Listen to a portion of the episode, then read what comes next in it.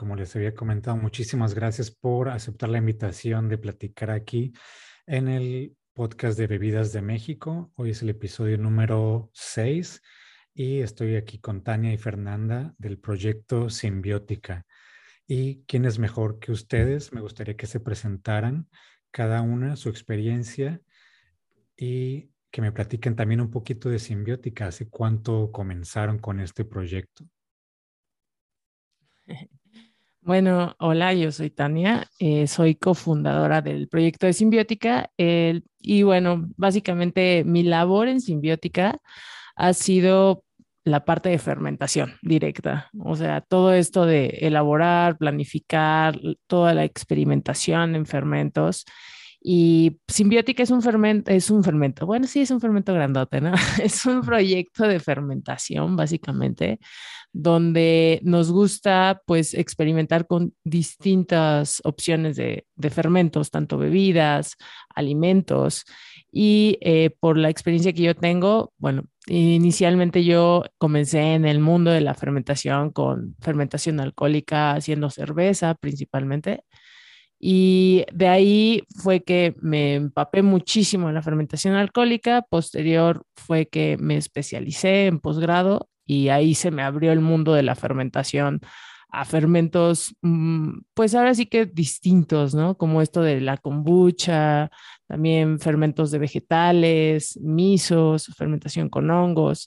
Y básicamente eso lo extrapolamos al proyecto de simbiótica, y pues básicamente simbiótica es proyecto de fermentación, pero algo que tiene simbiótica que puedo pensar que está dirigido a emplear ingredientes locales, también está dirigido a una parte educativa y una parte de pues de asesoramiento, ¿no? Hablando del tema de fermentación. Y bueno, yo soy Fernanda, eh, yo soy socióloga de profesión. Eh, mi camino a simbiótica es muy distinto al de Tania. Eh, a mí, más que la cuestión de la fermentación, me interesa mucho el acercamiento a las personas, a los problemas justamente sociales, políticos y económicos, principalmente de nuestro país, porque me parece muy importante enfocarnos también y hablar de ello, ya que pues eh, sí hay lugares para hacerlo, pero a veces son como muy limitados, ¿no? Eh, o censurados también. Yo me fui especializando justamente en temas de derechos humanos. Entonces también es como un interés eh, muy genuino de mi parte y también he tratado de hacer mi contribución con, pues sobre todo las herramientas que yo tengo, sí como profesionista, pero también trabajando en campo con personas. Eh, me parece muy importante justamente enfocarlo eh, también los proyectos sean los que sean, como que pues siempre trabajamos directamente con personas, ¿no? Entonces a veces siento que se nos olvida eso. Em, y pues esa es como mi contribución. Entonces eh, yo me he dedicado en Simbiótica más a la parte sí de comunicación, eh, pero también al enlace y vinculación con, tanto con el consumidor eh, como con otros aliados, aliadas que nos han ayudado también pues a, difundir lo que queremos eh, proyectar, no solamente en cuanto a la fermentación como alimento, em, y con eh, pues los productores. Entonces también mucho del, del trabajo de vinculación directamente con los proveedores, pues lo he hecho yo. Entonces ese es como mi, mi granito en simbiótica.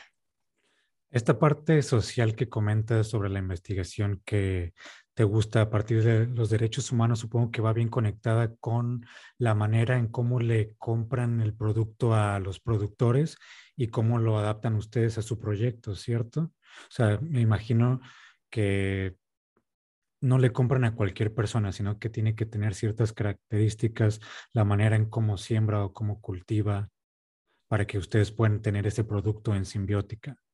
Sí, nosotros somos un proyecto, eh, sí, de fermentación, pero también respondemos mucho a, la iniciativa agroecológica. Eh, en la agroecología, pues básicamente como son tres pilares que yo ubico fundamentales.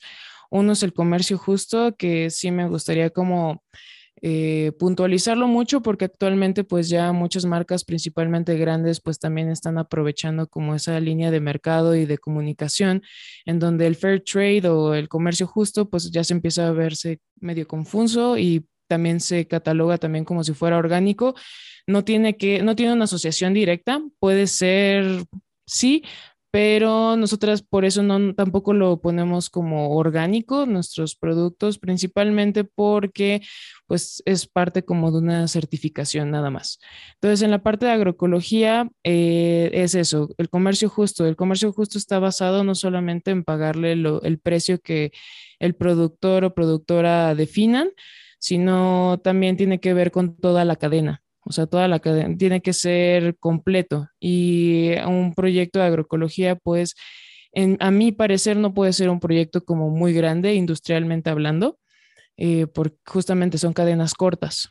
Eh, a eso se le apuesta en la agroecología. Entonces, también tiene un impacto ambiental eh, que tiene que ver justamente con la rotación de cultivos eh, eso nos interesa mucho porque pues sabemos eh, que pues tenemos una crisis eh, socioambiental en donde pues la explotación también de las tierras pues está generando una, una serie de problemáticas tanto en lo que cultivan, digamos, en la soberanía alimentaria, que ese es otro eje también de la agroecología, que es también que las personas que cultivan tengan acceso a esos alimentos que cultivan porque lo principal para nosotras es que las personas con las que trabajamos, es decir, los proveedores, eh, primero pueda, o sea, que ellos accesen también a lo que nos dan, ¿no? Tenemos esta lógica desde eh, las ciudades, porque pues nosotros somos de, ciudad, ¿no? La verdad.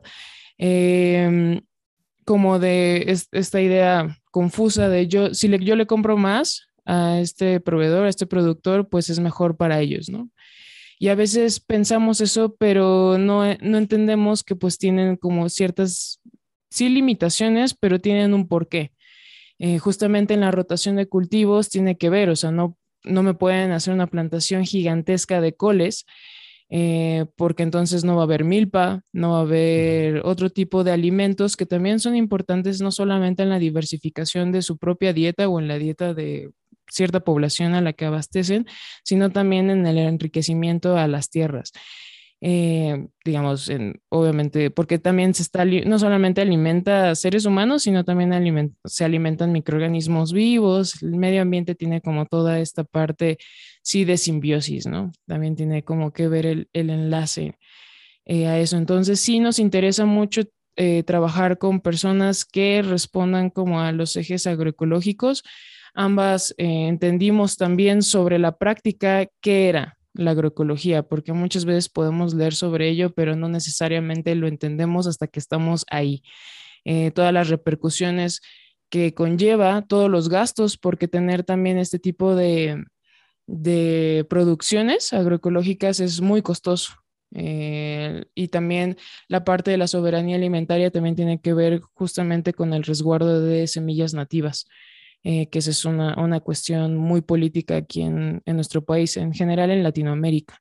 Entonces, justamente que no haya monocultivos y que no tengan que estar estas personas eh, campesinas en general, eh, dependientes de semillas y de agrofertilizantes, pues también es muy relevante. Entonces, tiene que ver con todo esto y pues queremos también eh, creemos que podemos apoyar, aunque sea un poco, también este tipo de movimientos que son al final resistencia, ¿no? Desde el campo y que podemos también desde Simbiótica compartir un poco de eso que sí está pasando también en, en el campo mexicano. Sí, lo que mencionas también es un gran respeto hacia el ciclo de vida, hacia la temporada de cada ingrediente. Muchas veces estamos pensando que podemos obtener naranjas todo el año cuando no existe un lugar que te siembre naranjas durante todo el año, menos de que sea, pues sigue de manera artificial, pero no es como el ciclo que se tiene que respetar. Entonces, como tú dices, aunque quisieras mucho de colo de algún otro ingrediente, pues si la tierra no lo permite, eh, no lo vas a poder tener. Lo mismo así pasa con, con los productos que tienen ustedes, supongo. Tienen productos de, que pueden estar en ciertas temporadas Así es. Em, por ejemplo, bueno, depende mucho sobre todo de desde dónde tú quieras eh, hacer tu proyecto, ¿no? O sea, no tenemos como, eh, o sea, respetamos mucho, ¿no? A las personas que pues deciden a lo mejor verlo como en parte de ganancia masa, o sea, porque es comprensible, ¿no? Eh, pero justamente, por ejemplo, esto que tú mencionabas de que hubiera todo el tiempo, ¿no? Tenemos alguna vez una persona que también eh, se dedica a la fermentación dijo, ¿no? Como de, pues es que, pues México no tiene un problema, ¿no? O sea, de proveer siempre, pues, alimentos, o sea, es un, es biodiverso y, y siempre puedes conseguir todo, o sea, vete a la central de abastos, vete a un súper, siempre va a haber de todo, ¿no? En todo momento. Y a veces irnos con, Oye, ese tipo de pensamiento es olvidarnos justamente de todo lo que hay de trasfondo, ¿no? Para que hayan esos alimentos disponibles y para quién son disponibles. Ahí es donde yo pongo justamente esas preguntas como de para quién son disponibles, quién está consumiendo eso. Y eso es algo importante y por eso eh, la temporalidad es muy importante, hacerle entender al consumidor de ciudad que la temporalidad es esencial. Eh, para el futuro realmente, ni siquiera puedo decir como, puede ser una acción que podemos ejecutar en el presente, pero creo que es parte de la preservación para nuestro futuro. Y sí considero que nuestra generación está haciendo como ciertos aportes y creo que también las generaciones que vienen, eh, pero creo que hay mucha resistencia de las generaciones arriba eh, justamente por esta parte industrial, ¿no? O sea, también este boom industrial y de los enlatados y conservadores y, y demás químicos, pues tiene como, ahí están los impactos, ¿no? O sea, generacionales muy marcados. Entonces, como venir con este discurso de la temporalidad y que hay que respetarlo es eh, a veces hasta muy controversial con ciertas personas, pero que no le encuentran mucho sentido a eso porque eh, también se le ha ligado eh, a muchos alimentos o yo ya, yo realmente luego me cuestiono cómo se ha ligado a la mayoría de alimentos como solamente un producto de beneficio individual. Eh, yo en lo personal tengo un conflicto con la denominación de alimentos funcionales. Yo creo que todo alimento tiene una función de diferentes maneras, no solamente en el organismo de, de un ser humano, sino en, el organismo también de otros seres vivos, microscópicos y no microscópicos. Eh, porque al final esta, se nos ha olvidado también que eh, pertenecemos a todo un ecosistema, ¿no?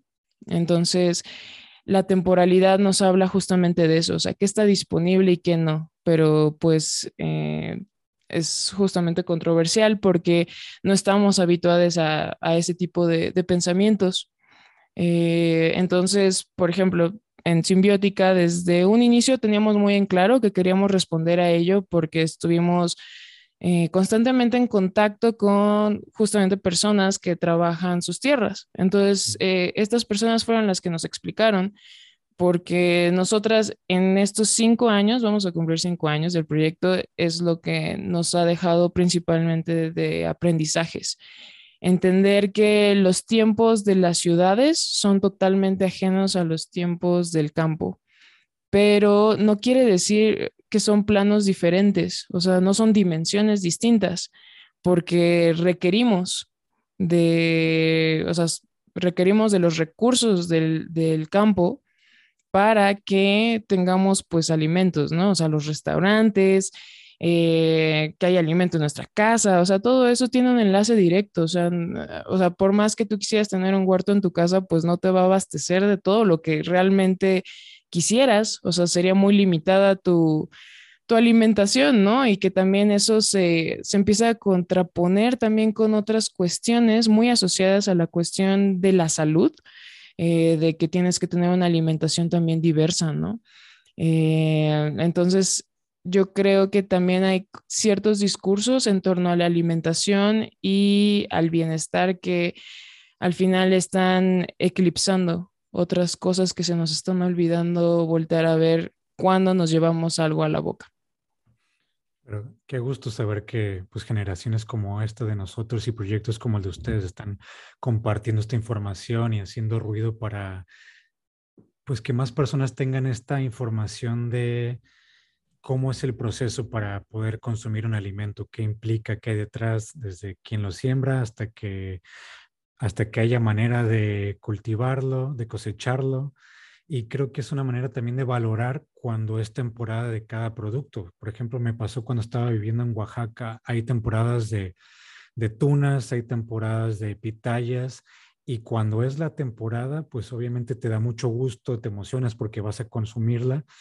Y me imagino que, bueno, así pasa con otras frutas y otras verduras, que si lo tienes todo el año, esa emoción, esa felicidad obviamente se va desgastando porque pues es algo que se te va a hacer común de verlo todos los días. En cambio, si respetas esa temporalidad cuando es, el momento que se empieza a cosechar esa fruta o esa verdura, pues tu emoción va a ser todavía mucho más grande y vas a valorarla. De hecho, también pasa así con... Eh, las chicatanas en Oaxaca, estas hormigas. Y esta la menciono porque, bueno, yo no consumo nada de origen animal ni, ni insectos, pero estando ya el año pasado, creo que fue uno de los años donde ya habían salido menos chicatanas porque es una... Eh, las personas de los restaurantes querían abarcar muchísimo, solamente en Oaxaca, si no fuera de Oaxaca, y ya estaban comprando muchas chicatanas a tal punto que las hormiguitas pues ya no salían como antes tenían que salir, porque cuando salían pues se las acababan completamente. Entonces así pasa con cuando no tienes el respeto por el ciclo, por la naturaleza. Ahora me gustaría pasar a lo que es bebidas fermentadas, pero antes de pasar a bebidas fermentadas, bueno, me comentan que ustedes tienen ya cinco años en el proyecto Simbiótica y sé que fermentos abarca muchísimo. Me gustaría también que compartieran esto, qué es un fermento y cuáles son las bebidas fermentadas que tienen en Simbiótica. Pues mira, eh, siempre cuando me toca explicar en general qué es un fermento, hay muchas definiciones, pero la más entendible a mi punto de vista y que abona mucho de, de mi cosecha es básicamente cuando tú transformas un alimento a partir de microorganismos, donde estos microorganismos eh, generan componentes, enzimas y demás para ayudarse a degradar el alimento. Y al momento de que degradan y transforman el alimento, se va, ahora sí que se conserva, se transforma el sabor, se transforma la apariencia, entra ahora sí como una metamorfosis donde sale algo ya sea completamente diferente o ligeramente diferente. O sea, hay muchas maneras de, hacerlo, pero es una conservación, es una transformación y puedes conseguir muchas cosas a partir de ello, ¿no? De lo que es una fermentación, ¿no? Y siempre teniendo en cuenta que van a haber microorganismos, ¿ok?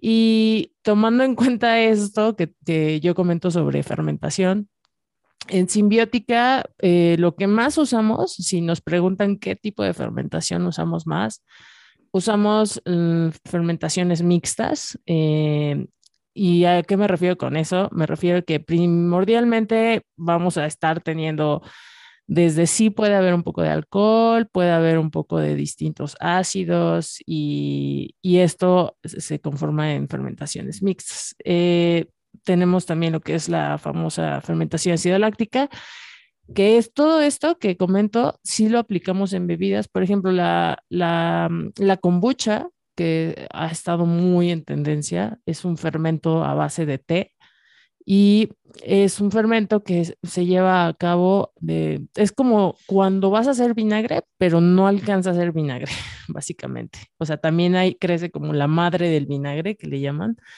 en la kombucha también crece algo similar, que se le conoce como SCOBY, que es un acrónimo de, que hace alusión a bacterias y levaduras, ¿no? Viviendo en simbiosis, conviviendo.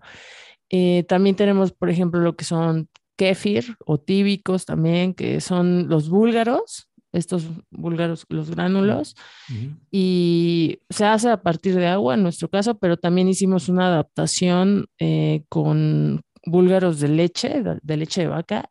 Lo que quisimos hacer es cambiarle el medio. Haz de cuenta, si no le doy leche, ¿qué pasa si le doy, no sé, lechada vegetal, ¿no? En este caso usamos lechada de coco preparada por nosotros. Hicimos una adaptación Ahí lo, básicamente lo que hicimos fue hacer pruebas a lo largo del tiempo y cambiando como ciertas propiedades de la lechada, ¿no? Si le pongo miel de agave, si le pongo, no sé, algunos otros componentes, ¿me adapta? Sí. Y logramos un, kefir de, leche o lechada de coco, ¿no? Sin necesidad de usar nada de origen animal. Y, pues también hemos elaborado tepaches, o sea, el tepache, de hecho, mucha gente piensa que es, de piña, al menos aquí en el centro, pero originalmente se puede hacer muchas frutas. Obviamente tú, tú, tú has tenido ese acercamiento en Oaxaca, ¿no? Bueno, nosotras también eh, hemos hecho algunas eh, opciones de tepache y eh, pues eso hablando exclusivamente de bebidas, ¿no? Porque ya alimentos también tenemos otras opciones. ¿Qué elementos son necesarios para que pueda surgir una fermentación? Pues me mira, imagino, me imagino que no todo se puede fermentar tampoco. Curiosamente, sí, sí todo se puede fermentar. y, y, es bien particular porque mucha gente piensa que no. El, ¿Por qué me refiero a que todo se puede fermentar? Bueno, porque hay que entender que hay microorganismos por doquier, tanto dentro de nosotros, en el, inclusive donde estemos sentados, en nuestra casa, en todos lados hay microorganismos, pero no todos los microorganismos son capaces de, de fermentar inclusive nuestra comida.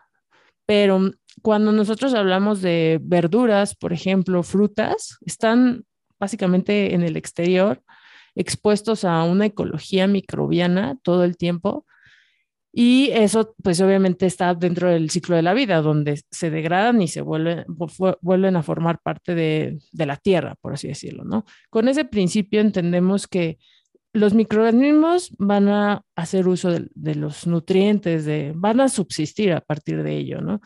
La fermentación es eso, o sea, la fermentación es cuando tú tienes tu alimento, si yo quisiera, no sé, fermentar alguna de las bebidas que te comenté, es hacer uso de estos microorganismos que están en el ambiente. Y eh, curiosamente, cuando hablamos de bebidas como las que te comenté, kombucha, kefir, son microorganismos que han coevolucionado, han estado a lo largo de nuestra vida de, como civilización humana, que se han, han domesticado y se han adaptado a las condiciones y han desarrollado esas habilidades en específico y por eso se puede lograr una bebida mmm, consistente, ¿no? En kombucha o en kefir, o sea, que tenga las características que tiene cada una. Pero si no tuviera estos cultivos, también las puedo fermentar con los microorganismos que están en la piel de la fruta, con los que están en, en mis manos, en el ambiente, y a lo mejor dan cosas distintas en sabor, pero eh, como yo estoy controlando y tengo una intención de que haya una transformación por parte de estos microorganismos, si hablamos de fermentación. A diferencia de si hablo de que se pudrió un alimento, normalmente todo lo que tiene que ver con pudrición, no hay control y no hay tampoco intención. ¿Ok? Y normalmente pues da pie a que sí me pudiera hacer daño. Entonces, si yo quisiera realmente fermentar algo, si hay manera, nada más teniendo en cuenta como estos principios de, bueno, para fermentar, ok, el control, la intención y cómo le hago, ¿no? O sea, si hay como a lo mejor reglas básicas cuando te metes en todo este mundo de la fermentación, eh, es como cocinar, que tú sabes que mmm, vas a agregar sal, ok, ¿cuánto de sal? Ok, también es muy sensorial, sabes que si te pasas de cocción, va a ser un engrudo, ¿no? O sea, estos principios, inclusive un poco intuitivos, están dentro de, del proceso de fermentación. ¿Y cuáles eh, serían las bebidas que ustedes tienen en su proyecto Simbiótica para, para vender? Pues mira, en bebidas tenemos kombucha, es a base de té verde. También tenemos lo que es kefir de agua, que básicamente es una soda eh, sin té, eh, elaborada a partir de frutas. Y también tenemos este que te comentaba con, con, coco, que es básicamente como un yogur bebible a base de coco. Uh -huh. eh, es muy refrescante. De hecho, cuando me han preguntado a qué sabe, sabe a coco, uh, a mí me recuerda mucho al calpis. Nada más que el calpis sí se hace de leche. pero en este caso no lleva nada de leche y es meramente el agua y la carne, ¿no? Del coco, eh, fermentado con búlgaros. Eh, y estas son tres opciones que tenemos a lo largo de todo el año y siempre cuando viene invierno, por este tema de, del frío, lo que hicimos fue desarrollar eh, de manera de temporada una opción de vino, pero es un vino pensado para consumir como vino caliente. y normalmente lo hacemos de distintas frutas, ya sea capulín, eh, ciruela, eh, u otros frutos rojos que encontremos que tengan los productores disponibles y que, que, nos puedan eh, proporcionar en las cantidades que ellos tengan. Son lotes pequeños donde llegamos a hacer a veces desde 20 litros hasta 60 litros o más, dependiendo de qué la disponibilidad de la fruta. Entonces, hacemos el vino y lo damos en opción tanto frío o caliente, ¿no? Que mucha gente sí le gusta hacer consumir este, este, esta opción de producto en, en como vino caliente. Y esas serían las, ahora sí que la diversidad que tenemos en, en bebidas fermentadas. En cuanto a la kombucha, como tú mencionaste anteriormente, eh, dijiste que ha habido una tendencia y pues sí, cada vez la vemos en diferentes partes, con diferentes sabores. Ustedes que están más metidas en este medio de kombucha y de fermentación, tienen como una idea clara de por qué se empezó a poner de moda la kombucha, por qué se llegó a este acercamiento. Y, me y se los pregunto porque hay otras bebidas que igual ahorita comentamos, otros fermentos mexicanos que pues son fermentos mexicanos y tienen más tiempo, pero ¿por qué la kombucha empezó a, a tener esta popularidad? Mm, pues yo creo que para explicar por qué tiene una popularidad, está empezando a tener más popularidad, la kombucha hay que ver el espejo de Estados Unidos. Eh, yo creo que ahí es donde, o sea, un poco sucede como por filtración.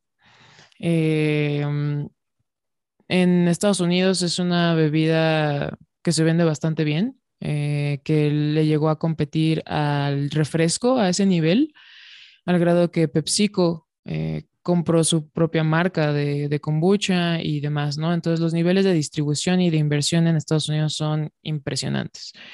Eh, porque al final tiene, solamente sensorialmente, tiene este tipo de soda, ¿no? O sea, de refresco. O sea, es refrescante, tiene gasifica y demás.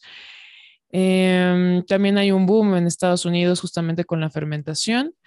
Eh, pero específicamente yo creo que sí, para entender por qué eh, hay como esta tendencia hacia la kombucha y no hacia otras bebidas fermentadas, yo creo que tiene que ver sobre todo con la influencia, sí, de, de Estados Unidos, eh, porque como comerciante de, de, la, nada más enfocándome en kombucha, es muy específico también el consumidor de la bebida.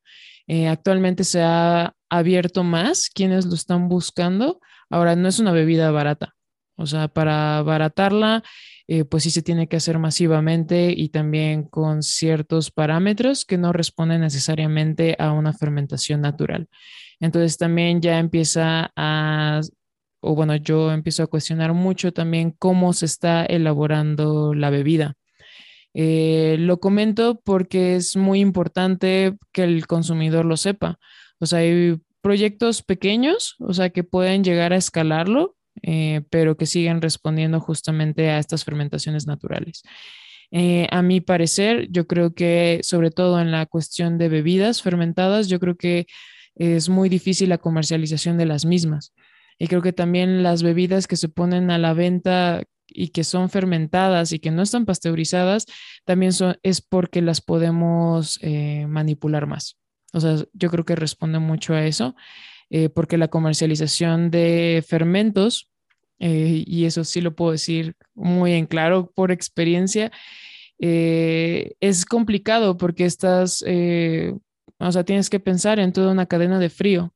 La cadena de frío es costosa, o sea, implica costos.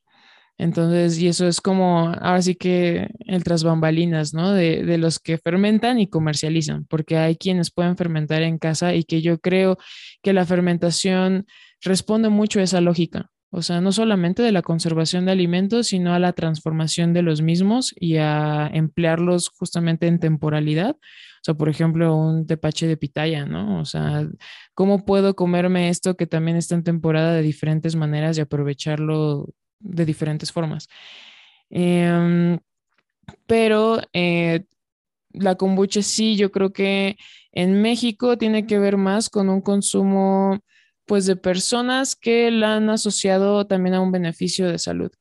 Em, no sé si afortunada o lamentablemente los alimentos fermentados se les han asociado a que tienen todos, eh, como, o sea, es que todos, ah, claro, ¿no? Como todos los alimentos tienen beneficios a nuestra salud y también pueden tener repercusiones, pero eso va a ser dependiendo de cada organismo, ¿no? Em, sin embargo, los alimentos fermentados se les ha dado como mucha esta atribución de tener casi como poderes mágicos, ¿no? Entonces, la kombucha es un claro ejemplo de ello. Se le ha atribuido justamente como esta parte de, sanar, principalmente una parte gastrointestinal, eh, otros proyectos también que, fermentan, eh, pues siempre es como de, es que porque al final eh, gran parte de lo que tenemos que responder es cómo ayuda al colon, ¿no? Al tracto gastrointestinal y demás. Em, creo que también tiene que ver mucho con la industria de los yogurts. Eh, si tú te pones, o sea, si consideramos, pues básicamente la gran industria que, que tiene el poder de los fermentos, o sea, a nivel industrial, son los lácteos.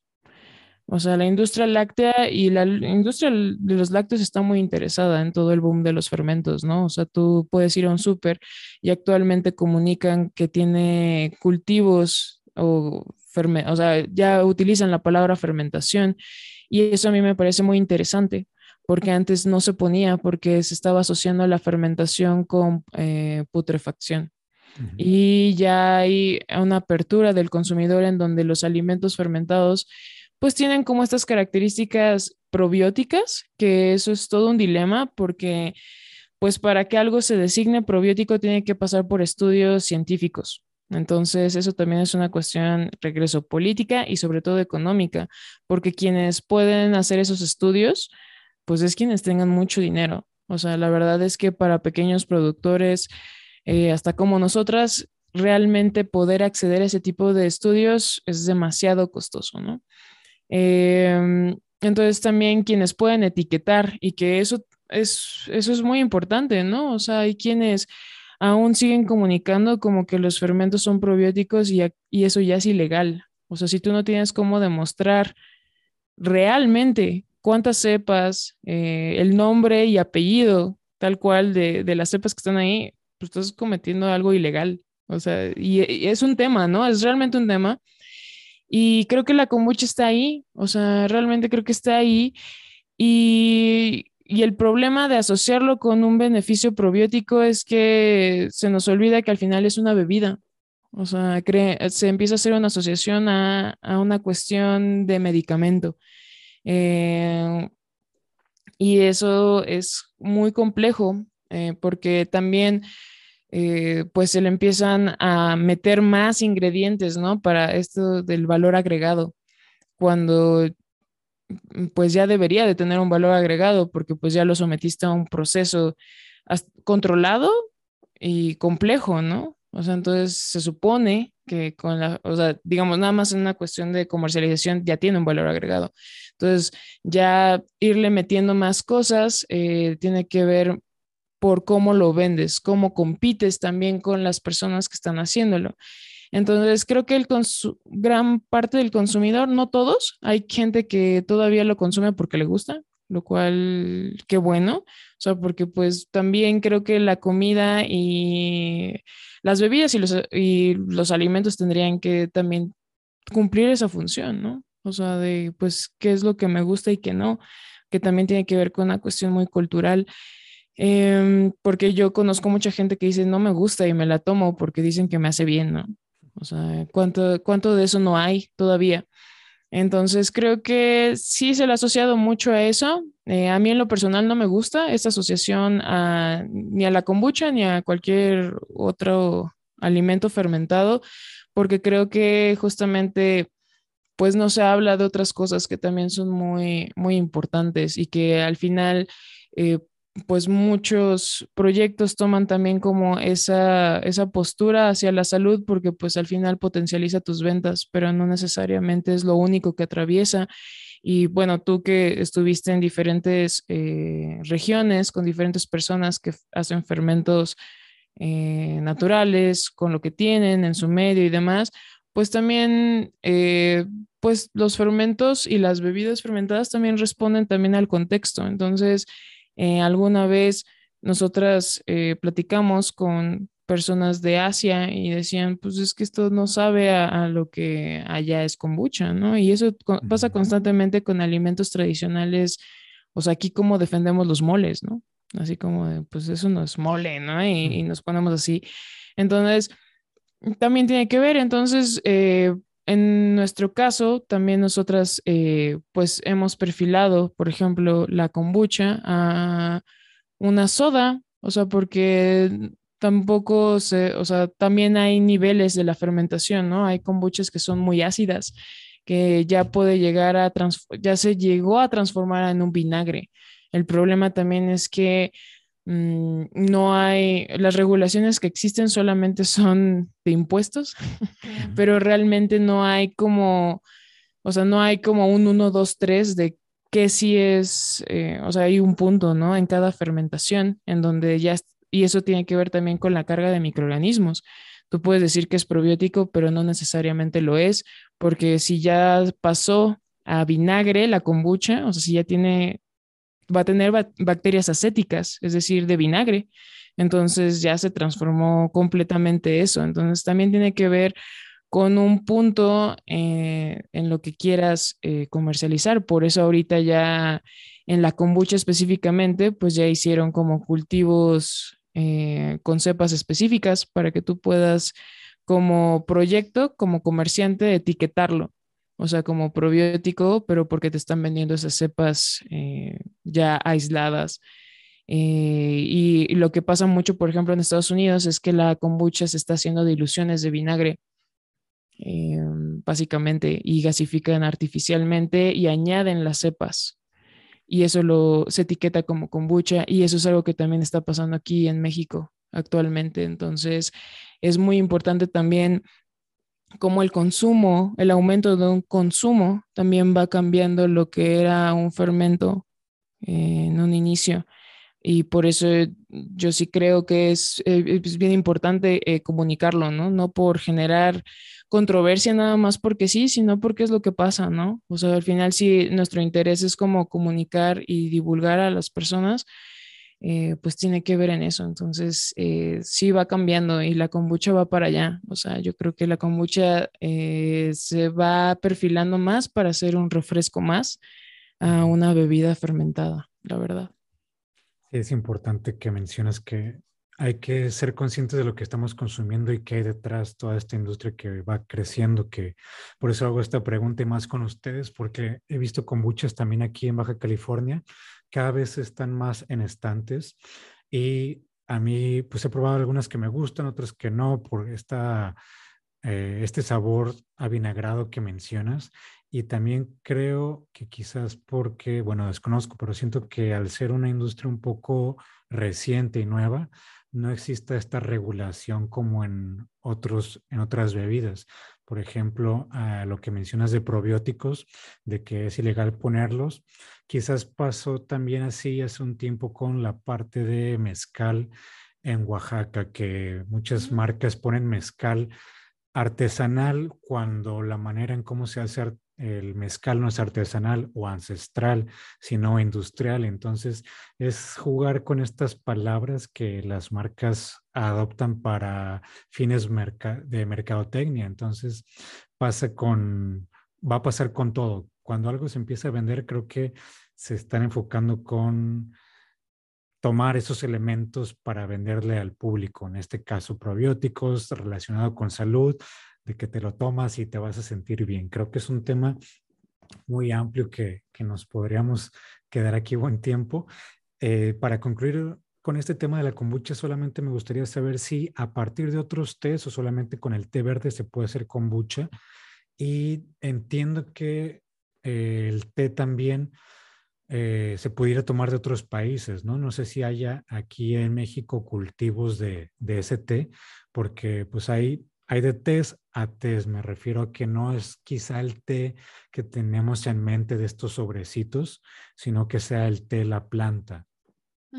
Em, pues mira, sí hay. Em, sabía que, sabíamos que aquí en México está haciendo como un proyecto experimental, justamente porque la planta Camellia sinensis que es lo que, digamos, originalmente o por denominación es té, o sea, porque lo demás puede ser tisanas o, infusiones, ¿no? Que puede ser frutas o, otras flores o hierbas. Eh, pero té, Camellia sinensis, eh, sabíamos que en México estaban justamente como experimentando. Eh, ahora también es cuánto puedes abastecer, ¿no? O sea, por ejemplo, para producción de kombucha, pues sí tendrías que tener como plantillos considerables, como en Asia. Eh, y sobre todo saber el tratamiento a la hoja, o sea, porque la hoja Camellia sinensis tiene diferentes tratamientos para conseguir perfiles específicos, lo que conocemos justamente como té verde, té rojo, té negro y té blanco, y el oolong, ¿no? Eh, es la misma planta, exactamente la misma, solamente el tratamiento es diferente. Eh, en algunos casos hasta, o sea, se fermenta, o sea, se, pasa por un proceso de fermentación la, solamente la planta para conseguir justamente eh, esos perfiles en té. Em, supimos el año pasado, yendo a Guatemala, que hay un proyecto que se le, se le llama chirripeco el, al té, pero es hoja de Camellia sinensis. Allá lo, denominan chirripeco y está en la zona de Cobán, allá en, Guatemala, pero sigue siendo la misma hoja. Entonces eso nos hizo pensar que probablemente en una región húmeda de ciertas características, como por ejemplo Escobán, y que está en Centroamérica, pues se pudiese adaptar la, la planta Camellia sinensis. Sin embargo, pues va a tener diferentes perfiles, ¿no? También por eh, la tierra, el tratamiento que se le dé y los perfiles. Eh, la kombucha se puede hacer de cualquiera de esos, eh, bueno, de Camellia sinensis, digamos, la, si nos ponemos puristas, tiene que ser elaborada de Camellia sinensis en cualquiera de ese tipo de, perfiles, o sea, que, que le han dado. Eso va a depender más de tú que la transformas, qué es lo que te gusta. O sea, si tú haces una kombucha con té blanco, que a mí en lo personal me gusta mucho, eh, o si tú haces de té verde o de té negro. Eh, nosotras siempre nos preguntamos lo de las mezclas. Eh, nos parece un poco, pues, innecesario porque al final estás gastando mucho, o sea, como, sobre todo, tiene que ver también en cuál es tu objetivo, ¿no? O sea, o sea, si tú quieres hacer una mezcla, pero porque la vas a consumir dos litros en tu casa, pues está bien, es un gusto, ¿no? Que te puedes dar. Eh, si la vas a comercializar, no es algo que sugiramos, eh, porque aparte, pues el té es costoso, o sea, el té importado, que de hecho es el único insumo que tenemos eh, importado, Em, pues sí, te levanta mucho los precios en ese sentido. Em, pero eh, se puede hacer, digamos, el mismo proceso, o sea, de fermentación con el cultivo, se puede hacer con otros insumos. Nosotros hacemos una, pues le llamamos kombucha, o sea, porque pues hacemos el mismo proceso, pero consideramos que es un tepache de, de cascarilla de cacao. Eh, eso lo elaboramos en conjunto con la rifa. Eh, fue justamente como en este eh, idea de cómo se podía sustituir un insumo que era extranjero a un insumo que es local, ¿no? Entonces, con, con las personas de la rifa, pues básicamente nosotros llegamos y fue de qué es lo que no utilizan, ¿no? Eh, y un poco estaban espantados, ¿no? Con el, o sea, porque pensaban que les íbamos a pedir pasta de cacao o algo así, ya sabes, bien costoso. Eh, pero no, les dijimos como, ¿qué es lo que te sobra? Y nos dijeron, no, pues la cascarilla, ¿no? O sea, se genera muchísima cascarilla de cacao y pues la neta, pues la terminamos tirando. Entonces les dijimos, ah, pues nosotros la transformamos. O sea, la transformamos y generamos justamente eh, lo que es la kombucha blanco jaguar, eh, que es una bebida fermentada a base de cascarilla de cacao, cultivo SCOBY y azúcar. Entonces le damos el mismo proceso de fermentación, es solamente que sustituimos eso. Eh, lo hemos llegado a hacer también con flor de dalia, mm, entre otras eh, flores. En un inicio también es ese, ese, o sea, como esas ideas empezó con la flor de dalia, eh, queriendo sustituir justamente el té por lo mismo, ¿no? O sea, como tratando también de cerrar nuestros ciclos de producción y que todos los insumos provinieran pues del, mismo país, ¿no? O sea, que no tuviéramos que requerir eh, de algún insumo extranjero. Eh, pero pues sí es complejo, ¿no? Porque al final, pues el, te digo, el consumidor sí va a buscar como lo, o sea, si tú le mueves algún ingrediente, pues sí pueden llegar a cuestionar, ¿no? Ahora, también cambia organolépticamente, o sea, al final lo de la rifa, pues sabe a cacao, pero porque pues eso también es la función, ¿no? En el caso de las kombuchas, eh, si tú le pones té negro, a nosotras nos dan como notas como de manzana. Eh, pero eh, pues con el té verde a nosotros nos parece un perfil más sutil, muchísimo más sencillo también para el consumo de la, o sea, general y muy refrescante. Entonces también en, en, cada té, o sea, puede ser té verde, pero tiene también diferentes eh, tratamientos distintos, ¿no? Entonces también meterte al mundo del té es como otro gran horizonte, sí, es impresionante, ¿no? Entonces todo un mundo. Em, entonces, pero pues se puede hacer de otras cosas, sí, solamente yo pongo ahí como de qué tan purista eres, o sea, si quieres como, o sea, kombucha tradicional, tiene que ser de té, o sea, té Camellia sinensis, y puede ser en cualquiera de esas eh, derivaciones de la misma hoja.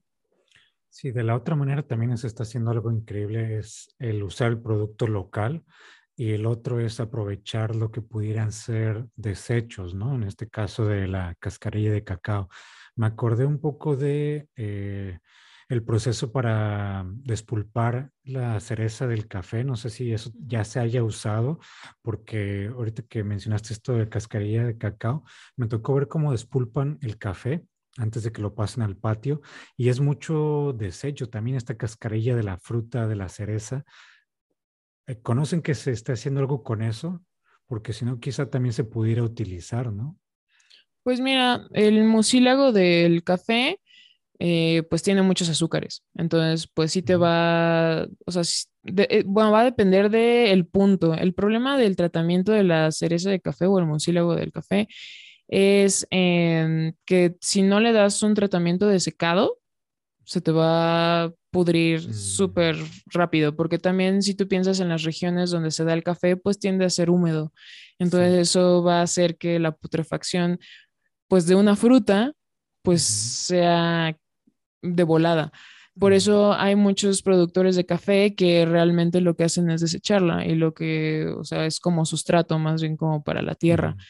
Em, hay quienes saborizan con eso.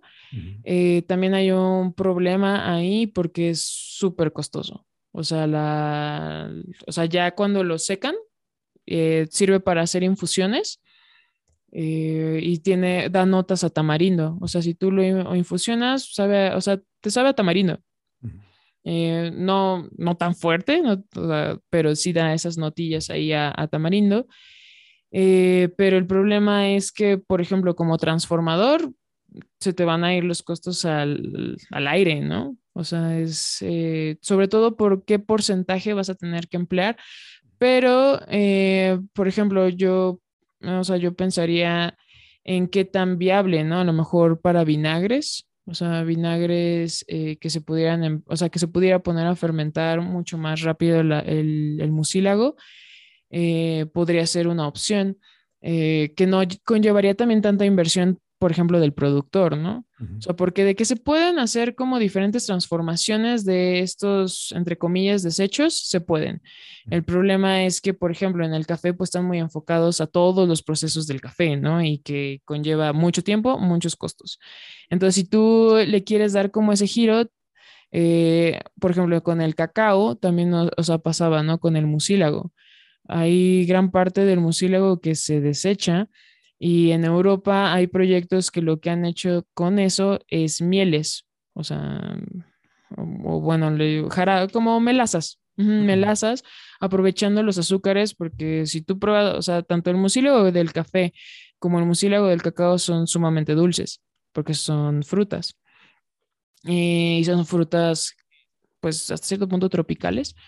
Em, se puede dar ese aprovechamiento para generar melazas, eh, que podría ser una opción. Ahora, el problema es que pues son, son muy tardadas y son muy costosos eh, justamente esos procesos, pero de que se puede totalmente, se puede dar una transformación, ya sea por fermentación o por calor y demás. la problemática es justamente como eh, tener esa apertura, o sea, y que también haya como esa posibilidad de inversión en los proyectos. Eh, pero sí, o sea, por ejemplo, podría ser más conveniente como para los productores de café, o sea, que ya es un insumo propio y que desechan, pero que les conllevaría también como enfocar, como ahora sí que parte de la inversión y también del tiempo de trabajo a otro proceso, ¿no? Que, y bueno, la comercialización es otro tema, ¿no? Entonces, si se puede, lo que sabemos es que se utiliza para saborizar, eh, pero justamente, bueno, también, por ejemplo, un... o sea, como... pues sí, pero también es costoso. Eh, pero, por ejemplo, hay un, bueno, un amigo que hace, utiliza la cascarilla también del café para utilizarla en barras de chocolate.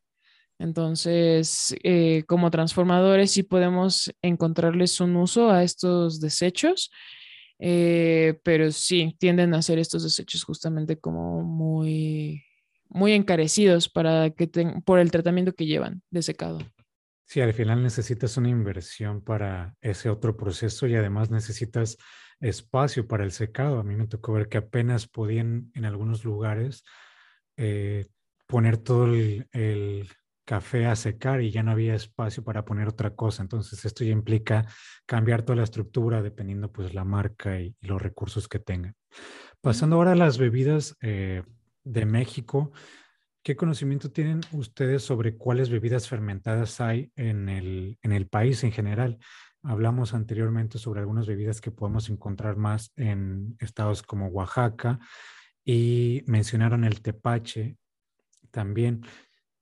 No sé si conozcan otro lugar donde puedan encontrar bebidas o cuáles podrían decir que serían las bebidas más populares fermentadas de, México.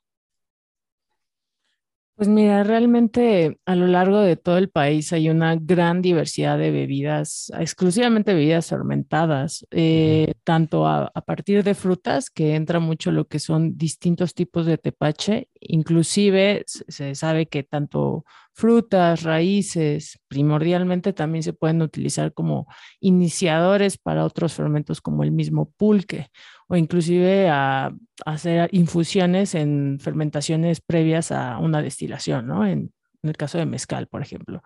Entonces, ya todas estas variaciones implican en distintas, ahora sí que suman a la diversidad de fermentos. Y si nos vamos a un solo ingrediente, por ejemplo, el maíz, el maíz tiene muchas derivaciones de, bebidas fermentadas. Eh, por ejemplo, encontramos en la zona de Jalisco el tejuino, que básicamente ese surgió más pues en la colonia, donde al momento que se introduce la caña de azúcar, se hace una mezcla con panela o con azúcar actualmente, eh, masa de maíz nixtamalizada y agua, azúcar y pues fermenta, que de hecho en el principio de, de lo que es un tepache podría ser muy semejante, pero no es un tejuino, ¿no? Y más al norte podríamos encontrar también el tesguino, que ahí, de hecho, eh, a diferencia del tejuino, se utiliza lo que es el maíz germinado eh, y posterior se trocea, se hace una masa o, solamente se trocea, lo cocen por horas eh, para conseguir todo este dulzor del maíz y muchas veces se va más a, un, a una bebida un poco alcohólica, que de hecho hasta las fiestas que, que hacen alrededor de esta vida se llaman tesguinadas. Eh, realmente, y también si nos metemos en torno a los frutos de los, de los cactus, como la tuna, mm. como el garambullo, hay toda una diversidad de bebidas fermentadas, ¿no? En el caso de la tuna está el colonche, que también, dependiendo la región, eh, y el tipo de tuna que se, que se emplee va a ser el sabor, va a ser cómo se elabora, va a ser todo, ahora sí como la receta, ¿no? De cada familia y cada región también va a impactar en la diversidad, porque hay quienes fermentan el colonche con pulque o lo fermentan nada más con las cáscaras o lo, como si fuese un tepache de piña o lo fermentan nada más, lo dejan, ¿no? O sea, o con colonche de antes, ¿no? O tepaches. Entonces, a mí me llama mucho la atención que no solo pasa en México, pasa en otros lugares, inclusive en Estados Unidos, hay fermentos tradicionales que eran de los o son de los indios americanos, que no se habla mucho de ellos.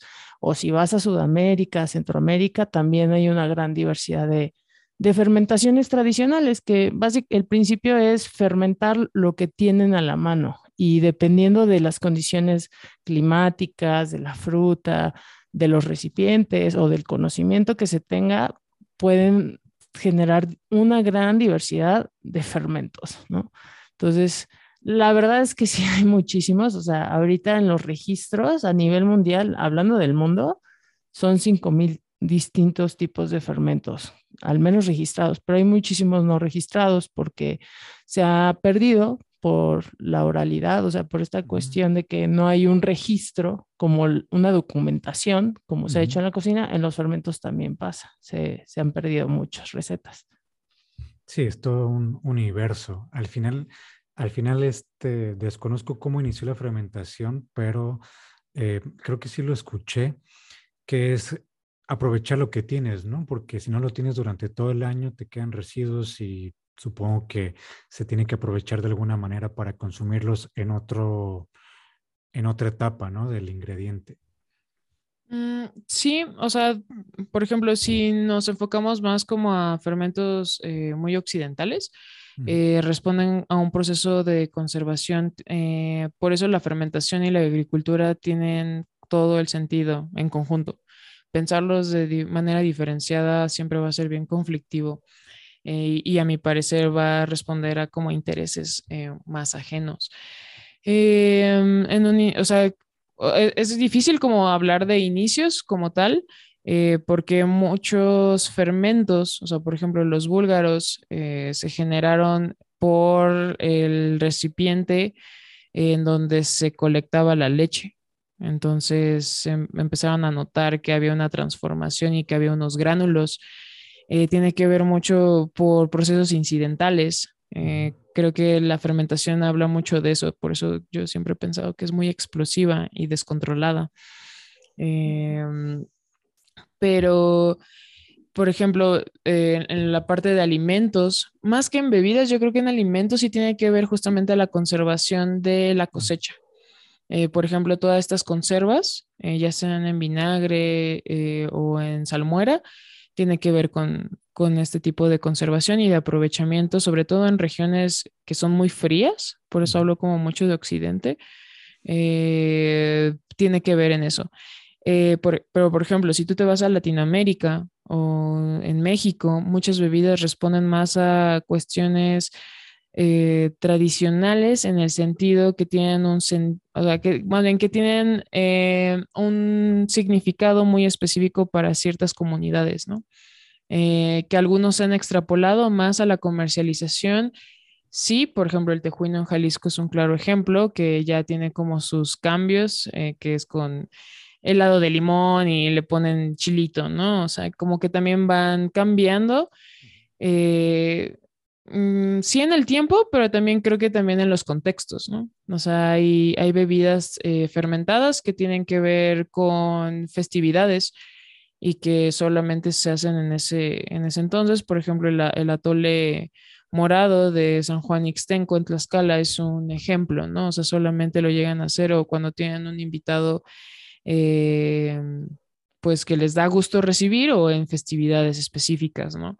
Eh, ahora, yo siempre hablo del pulque porque el pulque yo creo que es una bebida de resistencia. eh, fermentada, que además es conocida, eh, porque a veces hablar como de fermentos que son como muy regionales eh, nos alejan mucho, ¿no? Como de, del, no solamente de la fermentación, sino de también como, mexicanos, como que lo vemos lejano y es de, ah, pero eso qué, ¿no? Entonces, eh, yo siempre quiero sacar el pulque porque sí me parece una bebida que resiste y creo que es un claro ejemplo o un parte de aguas para entender también lo que han resistido no solamente alimentos y bebidas fermentadas, sino yo creo que también la cocina tradicional en México, ¿no? Eh, aún con sus adaptaciones. Eh, el pulque, pues hay que pensar en la planta, pasa mucho como con el mezcal. Eh, pensarlo solamente como bebida, eh, yo creo que hay que irnos ahora sí que a la raíz de la planta, de donde viene eh, y el tiempo que pasa, ¿no? O sea, como a mí me, a mí me impacta mucho, por ejemplo, en el pulque, pues 12 años. O sea, imagínate 12 años yendo a cuidar tus plantas, ¿no? O sea, y esperar el momento en el que ya pueda ser capada. O sea, son 12 años, o sea, 12 años es mucho tiempo, o sea, muchísimo tiempo, em, en donde cumplen ciclos, donde, o sea, imagínate en tu vida que tantas cosas no pasan en 12 años, ¿no? Y tú sigues visitando la planta. Eh, además, la, la visita si no está luego, luego saliendo fuera de la puerta de tu casa, hay que cruzar cerros, hay que cruzar monte, no es fácil ir a, donde están cultivados estos, este tipo de agaves. Pega el sol, árido, ¿no? O sea, es, complicado. O sea, realmente creo que sí tiene que ver mucho con la conexión que tienen eh, las personas que se dedican justamente, en el caso de los agaves o de los magueyes, a mí me parece realmente un enlace muy, muy relevante. Y por eso creo que también se transmite mucho este quehacer eh, no solamente del cuidado de la planta, ¿no? Sino de todo el proceso eh, de la, o sea, para extraer la bebida. Y te digo, o sea, obviamente el mezcal es otra parte que también pasa por una fermentación, o sea, que a veces también se ha olvidado, ¿no? Que ciertos destilados pasan por fermentaciones y, en, y que no se les designa como, o sea, como bebidas fermentadas, pero sí hay ahí y es esencial. En el caso, por ejemplo, del pulque, pues, o sea, y es como súper eh, fácil encontrar como justamente toda esta parte del pulque en donde también tuvo como los señalamientos eh, de parte de la industria de la cerveza, que es otra bebida fermentada, ¿no? O sea, cuando se introdujo en el porfiriato, pues se decía que se fermentaba con la muñeca, que era básicamente excremento de caballo. Eh, porque era la bebida que más se consumía en México. O sea, la población mexicana consumía pulque, pero pues porque se extrae, o sea, de aquí y las plantaciones de magueyes, pues es una planta endémica y hay unas variantes impresionantes y además la cantidad de, de aguamiel que puedes extraer, o sea, se capa dos veces al día cuando ya está en su punto y se pueden extraer bastantes litros. O sea, y transformarlos esos en pulque. Entonces puedes utilizar el aguamiel del de, maguey para hacer pan, para endulzar em, y para generar pulque, ¿no? Y en el pulque, pues, ¿qué pasa con el pulque? Pues que actualmente, por ejemplo, estamos tan estandarizados a ciertas bebidas que lo primero que dicen del pulque es olor o sea, y textura. A lo mejor hay gente que puede tolerar el sabor en ciertos puntos del pulque, no en todos, también cabe de decir, pero principalmente algo que no mucha gente no tolera actualmente es justamente esas texturas como las del pulque en bebidas. Es muy conflictivo y los, los aromas, eh, la fermentación es eso, o sea, es una interacción también con cosas que que no están estandarizadas. O sea, por más que tú quisieras controlarlas, o sea, si tú lo quieres hacer de forma natural,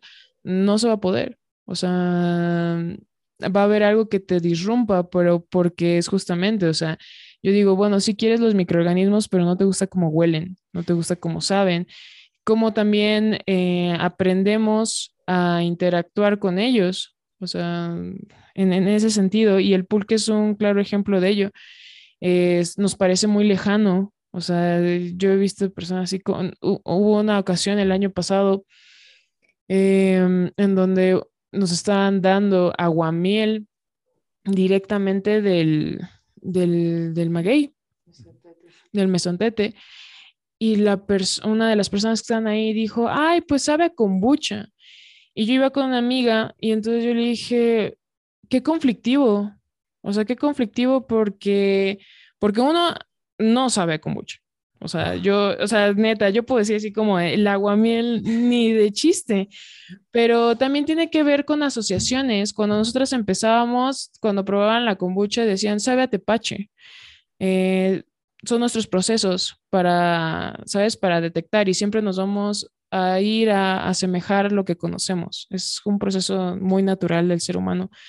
Eh, el problema, ¿sabes? No tenía problema cuando asociaban, ah, pues sí, este tepache, ¿no? Que, o sea, qué bueno que pues, sabes lo que es, o sea, aquí sabe un tepache, no, también tiene sus variantes, pero el problema que ya estén diciendo que el aguamiel sabe a kombucha, eh, porque pues ni siquiera responde a lo mismo, ¿no? O sea, no tiene, o sea, hay como un abismo no solamente en sabores, sino también en, en todo el proceso que, que, conlleva, pues quiere decir que entonces, pues, esa bebida fermentada, pues ahora está resistiendo ya no a la cerveza, sino, por ejemplo, ahora a la kombucha. Y entonces tiene que ver con, ¿sabes? Es como esa historia que se repite y se repite.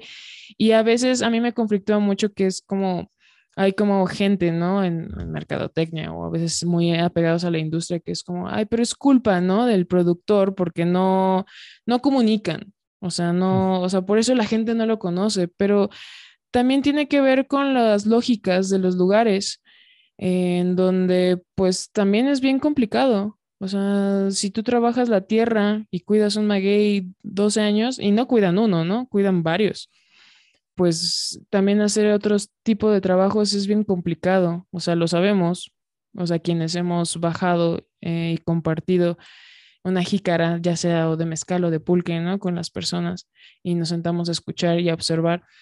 Pero sí, yo creo que el pulque es un claro ejemplo de las resistencias y yo creo que eh, es una bebida que las personas que lo trabajan todavía tienen mucho que contar, mucho que decir y a mí a veces me conflictúa mucho, por ejemplo, que haya, eh, que se le dé más el foro a ciertas personas, por ejemplo, que hablan de pulque, que, no que nunca han capado, ¿no? O sea, o que realmente han hecho las visitas solamente por, porque les va a dar credibilidad a sus proyectos y eso a mí me genera mucho conflicto porque al final no es volver a ver a las personas que sí están cuidando los magueyes, que además es una planta en peligro de extinción y que tiene una repercusión cultural y en biodiversidad impactante en nuestro país. O sea, es igual con, las tunas, ¿no? O sea, hay muchos, muchos alimentos, eh, muchas plantas. En el mezcal también se ve mucho, ¿no? El agave, o sea, como también se va cooptando. Afortunadamente, el pulque es tan rebelde que no se deja industrializar tan fácil, ¿no? O sea, porque explota, ¿no? O sea, es como, o sea, es, es, real. O sea, las marcas de, de, pulque industrializado son creo que dos y se llevan únicamente a Estados Unidos, pero porque realmente envasar pulque es un reto, ¿no? O sea, no es sencillo y vas a tener que quitarle todo lo que realmente es el, pulque regional. Ayer, ¿no? Sí, ayer me decían, ¿no? Como de, ustedes fermentan pulque y yo dije, no, eso es solamente en la región, ¿no? O sea, no, o sea, eh, eh, o sea, yo no creo que sea imposible, o sea, creo que siempre la ingeniería en alimentos eh, puede generar sus, su, las maneras, pero sí me parece como bien importante como la naturaleza de las mismas bebidas se resisten a, este tipo de prácticas, ¿no? De comercialización y, demás. Em, y te digo, a mí siempre me gusta hablar del pulque porque creo que sí es cercano y, que, y creo que aunque lo consumamos en curados, eh, a mí no me conflictúa, yo digo que lo sigamos consumiendo. O sea, si es más sencillo, no pasa nada porque la base al final es la misma, ya que le pongan sabores distintos es depende el gusto de, las personas. Y qué bueno que mencionas que el pulque es una bebida rebelde, porque sí lo es, incluso eh, te lo dan en, en, recipientes, en frascos de, perdón, en botellas de refresco grandes y tienes que irlo destapando poco a poco en el camino porque si no te va a explotar. Entonces, incluso dentro de un mismo pueblo, dentro de una misma ciudad, el traslado es súper complicado, aunque también actualmente cada vez veo más espacios y restaurantes que están introduciendo esta bebida, que para mí es algo increíble, que generes este acercamiento. Y el pulque también es una bebida que si yo la encontré que tiene sabores como específicos, pero al mismo tiempo puede ser tan diverso. En un solo lugar, en un solo pueblo hay personas que hacen pulque y en cada casa el sabor del pulque de la persona va a ser distinto. O sea, a esto igual ustedes me pueden dar un poco más de información. ¿A qué se debe esto? Supongo que las bacterias que hay alrededor de donde se tiene eh, esta bebida, donde se tiene el aguamiel para hacer ese pulque, pero ¿a qué se debe que dentro del mismo pueblo y y vas de una casa a otra, que son vecinos, el pulque ya sabe diferente. Y esto también es importante que se mencione porque el pulque, al igual que otras bebidas, dependiendo del estado donde se preparen, los sabores van a ser distintos. Obviamente si tienes como esta noción de que es pulque o es mezcal o es tequila, pero el sabor va, va a variar. Mira, eh, es muy, para mí me resulta más sencillo, o sea, sin como ponerle cuestiones técnicas. O sea, como Tania decía, hay microorganismos en todos lados. O sea, hay que entender que interactuamos con un micromundo, o sea, que no vemos y que los seres humanos estamos acostumbrados a que si no vemos, así no existe. Mm, pasa mucho con animales, ¿no? Entonces, eh, imagínate, si con animales, imagínate microorganismos vivos. Em, ¿Qué pasa? Desde los microorganismos que tú tengas en tu piel, los que haya en el aire, los que haya en los instrumentos que tú utilizas, la variante de la planta, el sustrato que tú le hayas dado, eh, las herramientas con las que tú extraíste eh, lo que extraíste, dónde lo transportaste, tu casa, tu familia. O sea, realmente es una variación de, ¿sabes? De cosas, o sea, y de decisiones, porque así son decisiones. ¿Dónde lo voy a pasar? ¿Dónde lo voy a fermentar? Eh, ¿Con qué sanitizo los instrumentos con lo que fermento? ¿En qué envase lo voy a poner? Todo, todo, todas esas decisiones van a ser cruciales para eh, la bebida final. O sea, completamente. O sea, y es, a veces esas decisiones no las tomamos del todo conscientes, sino a veces es como por prueba y error. Es como de, ah, no, pero me pasó esto, entonces ahora lo voy a hacer así. Ah, pues me gustó este sabor, ¿no? En, los mezcaleros a veces hay como este tipo de, de, conversaciones, ¿no? Entre, ¿sabes? Entre mezcal y mezcal. Em, pasa mucho en las bebidas, o sea, sobre todo en bebidas fermentadas es eso. O sea, son las decisiones que tomes y ahí siempre nos gusta utilizar el ejemplo, por ejemplo, de la masa madre, ¿no? Eh, la masa madre, o sea, o sea, estas personas que dicen así de, no, pues me la trajeron de Europa y tiene 150 años existiendo. O sea, no hay algo tan mentiroso que eso. O sea, realmente, ¿no? O sea, no, o sea, aunque haya sido de la reina de Inglaterra hace mucho, mucho tiempo eh, y te regaló un cachito, ya cuando tú la trajiste y tú la pusiste en tu casa, en tu, ¿sabes? Ya la tocaste tú, cambió todo el medio. O sea, esa masa madre importada de 150 años ya le vale madres eso. Ay, perdón. Te Bueno, ya le vale, así eso. Eh, y se transforma, o sea, porque estamos hablando de transformaciones que no controlamos. O sea, la vida de los microorganismos es tan corta, o sea, realmente es tan corta que va cambiando todo el tiempo, todo el tiempo. Entonces, la población, ¿sabes?, de microorganismos vivos se va adaptando. Eh, yo sí considero, no sé si Tania está de acuerdo, que los microorganismos vivos son los seres vivos más adaptables al mundo. O sea, nosotros vamos a dejar de existir y ellos van a seguir existiendo y se van a adaptar a esas condiciones hostiles. Y porque esa es la verdad, o sea, son condiciones hostiles todo el tiempo. La fermentación genera que se estresen los microorganismos. Para que fermenten es un proceso de estrés que sometemos a los microorganismos para que generen el fermento. Entonces, o sea, ¿sabes? Hay como ciertas explicaciones que nos dan como mucho para entender qué está pasando en el medio.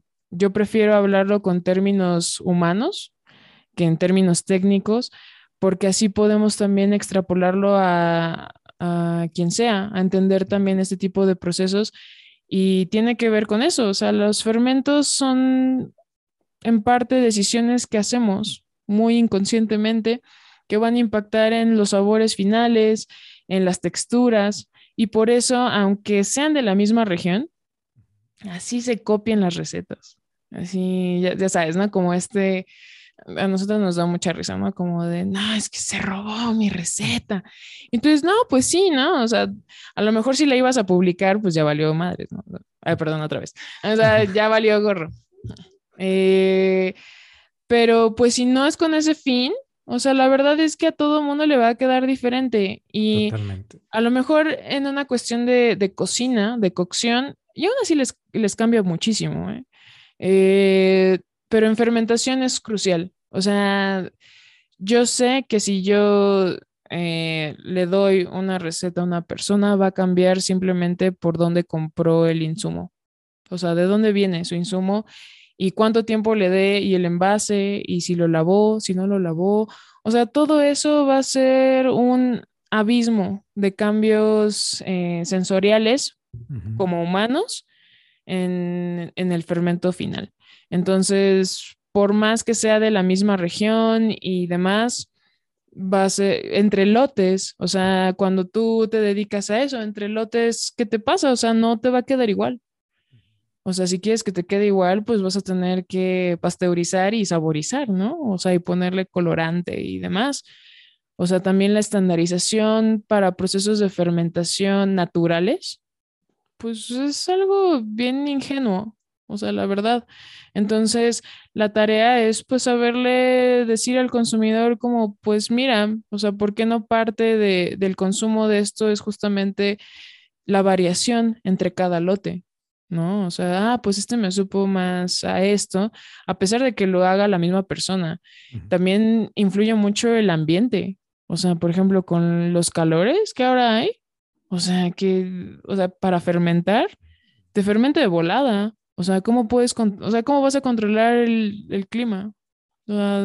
puedes hacerlo con aires acondicionados y demás, pero y si no puedes hacer eso, pues el fermento, sobre todo las bebidas, Mm, se descontrolan completamente. O sea, los tiempos van a variar y también creo que eso responde a otras cosas que no podemos controlar y que creo que cada vez menos podemos controlar, ¿no? Entonces, eh, si yo fermento en Ciudad de México, va a ser completamente si fermentas tú en Ensenada, aunque lo fermentemos en el mismo lugar y te hayas llevado los insumos de aquí. O sea, va a cambiar completamente. Eh, me tú me vas a decir, ¿sabes qué? Me fermentó en un día. Yo te dije, nah, pues aquí llovió y después salió el sol y después otras llovió, ¿no? Y eso tuvo variaciones. Entonces, hay sí ciertas eh, características que pueden ser bioquímicas, eh, pero que también, pues al final siempre interactuamos con nuestros alimentos y eso es esencial en la fermentación, que interactuemos con ellos. Em, porque pues al final eso va a repercutir en cómo te sabe qué microorganismos existen. También por eso es un dilema mm, que queramos denominar a una bebida o a varias fermentadas como probiótico. O sea, porque va a cambiar. O sea, mis cepas eh, microbianas van a ser completamente diferentes a las tuyas. Entonces, por ende, en una fermentación, aunque tú hagas el mismo proceso, no van a existir los mismos microorganismos vivos.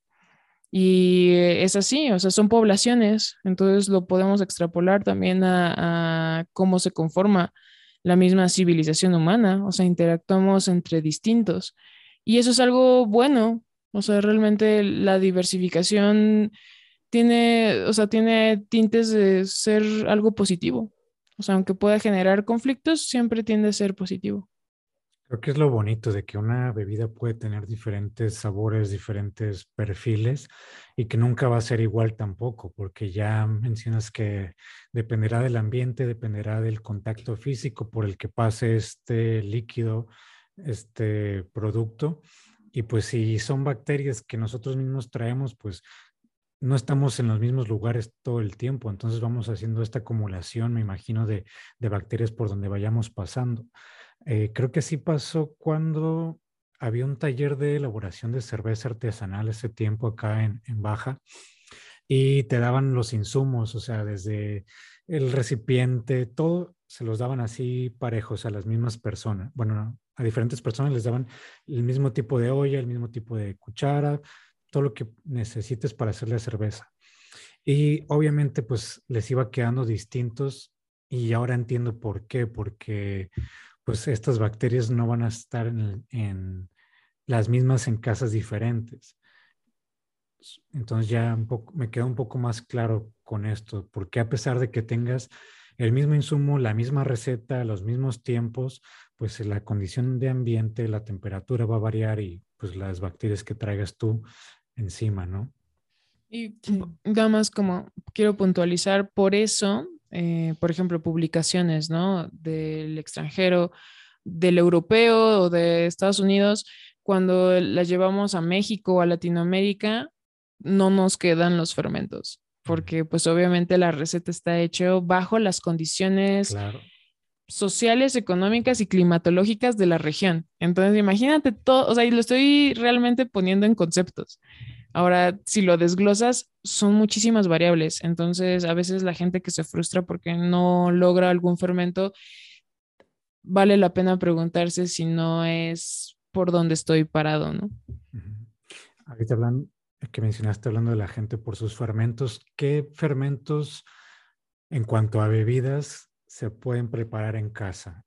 Bueno, supongo que la, supongo que también el tema es muy amplio y supongo que para quienes quieren empezar en esto, se quieren ir con lo más práctico, lo más sencillo en cuanto a elementos, en cuanto a condiciones, en cuanto a tiempos también para ver un resultado, porque ahorita con el problema que tenemos de la inmediatez ya queremos todo muy rápido y entiendo que pudiera ser algo que frustre a las personas que quieren meterse en este mundo, empiecen a hacer fermento de alguna bebida, no les salga y ya lo dejen. Entonces, ¿qué pudieran sugerirle con qué fermento empezar, con qué tipo de bebidas para tener este acercamiento?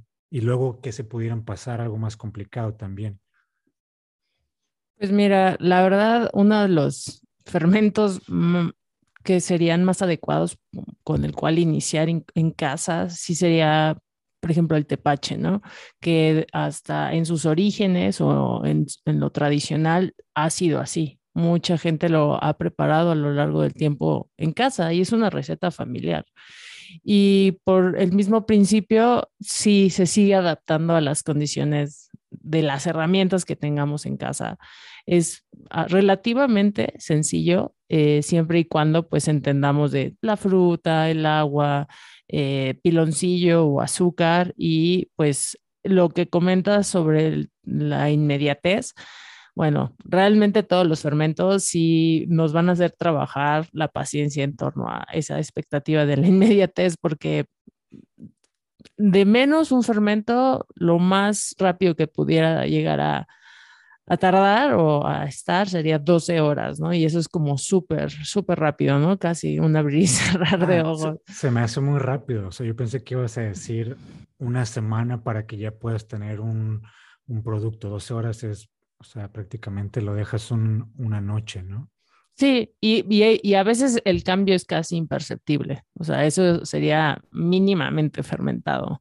Y eso hablando de bebidas, por ejemplo, el tepache, lo dejas de un día a otro, eh, ya va a tener ahí características más a tepache, pero dependiendo mucho, el proceso va a definirse también de lo que es, qué es lo que queremos, qué queremos obtener, si nos gusta un, tepache, por ejemplo, más ácido o con este, mucha gente le llama más fermentado, pero es más bien más a la transformación, más al cambio, ¿no? Y, relacionándolo al jugo de la piña o a la piña, pues sí va a haber un cambio.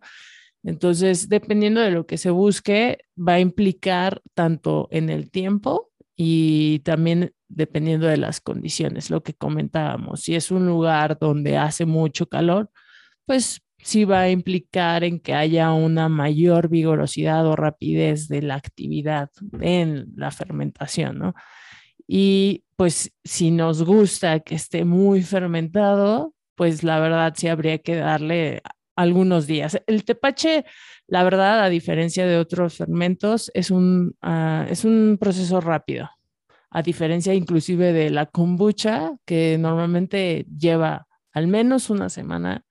Y bueno, si ya quisieras empezar a fermentar cosas un poquito más complejas, ya que no eres tan desesperado y no buscas esa inmediatez, que ya entendiste este proceso de la paciencia y la espera para los fermentos, puedes adentrarte sí con la kombucha, que es un poquito más complejo, más por el tiempo, y eh, podríamos hacer inclusive en casa hablando cervezas, vinos de frutas. Es muy complejo decir vino de fruta porque mucha gente purista solamente relaciona el vino a, la uva, ¿no? Pero podríamos conseguir fermentos alcohólicos a partir de distintas frutas. Eso sí es factible eh, y normalmente toman un poquito más de tiempo, ¿no? Realmente todos los fermentos, casi todos se pueden hacer en casa. Eso es algo bien interesante. Eh, y yo creo que quienes se quieran aventar a hacerlo en casa, sí lo pueden hacer, pero es teniendo en cuenta, en efecto, ¿no? Que para que se lleve a cabo cada fermento debe transcurrir un cierto tiempo y siempre tener bien claro qué es lo que queremos lograr, ¿no? O sea, qué resultados estamos esperando. Eso es como lo fundamental, yo lo diría. Además, lo, lo, bueno siempre va a costar más y la paciencia, pues al final va a tener una recompensa en cuanto al tipo de producto que queramos hacer. Ustedes nos compartieron una receta para hacer tepache, la voy a compartir aquí en las notas del episodio. Y también ustedes son las personas expertas en este tema y me gustaría que comenten sobre el taller que van a tener en cuanto a preparación de bebidas. Bueno, como comentó Tania en un inicio, eh, Simbiótica no solamente es la comercialización, bueno, producción y, y, comercialización de bebidas y alimentos fermentados. El proyecto también lo hemos tratado de abrir también a una cuestión educativa.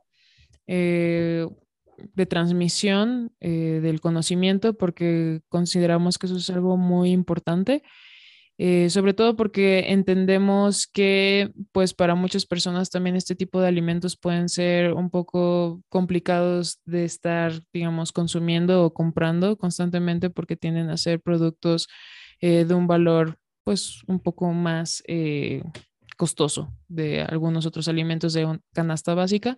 Entonces hay personas que pues el hecho de que puedan también acceder a este tipo de aprendizajes pues también les da esta parte de, elaborarlo desde su casa, ¿no? Eh, entonces, tenemos una propuesta de talleres, eh, conversatorios y bueno, también el podcast que tiene que ver también con divulgación en torno a la fermentación. Eh, y eh, en este caso es el taller de bebidas fermentadas. Eh, lo enfocamos en esta ocasión específicamente a kombucha, kefir y cerveza de jengibre o ginger beer.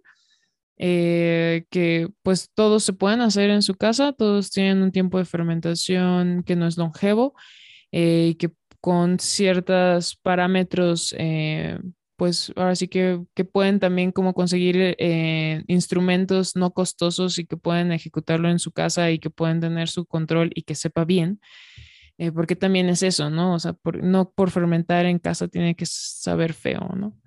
Eh, porque también ahí se da como un espectro bien, no sé, como nada agradable en torno a los fermentos, en que siempre tienen que ser difíciles, ¿no? De consumir.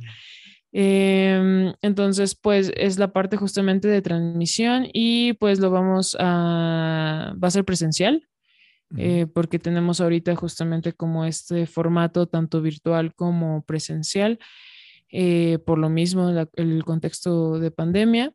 Eh, es un cupo muy limitado. Em, en, ocasiones lo hemos hecho también en nuestro espacio, pero en este caso va a ser en la Ciudad de México, en la Juárez, en un restaurante. Eh, que nos eh, prestaron el espacio justamente para elaborar el, taller.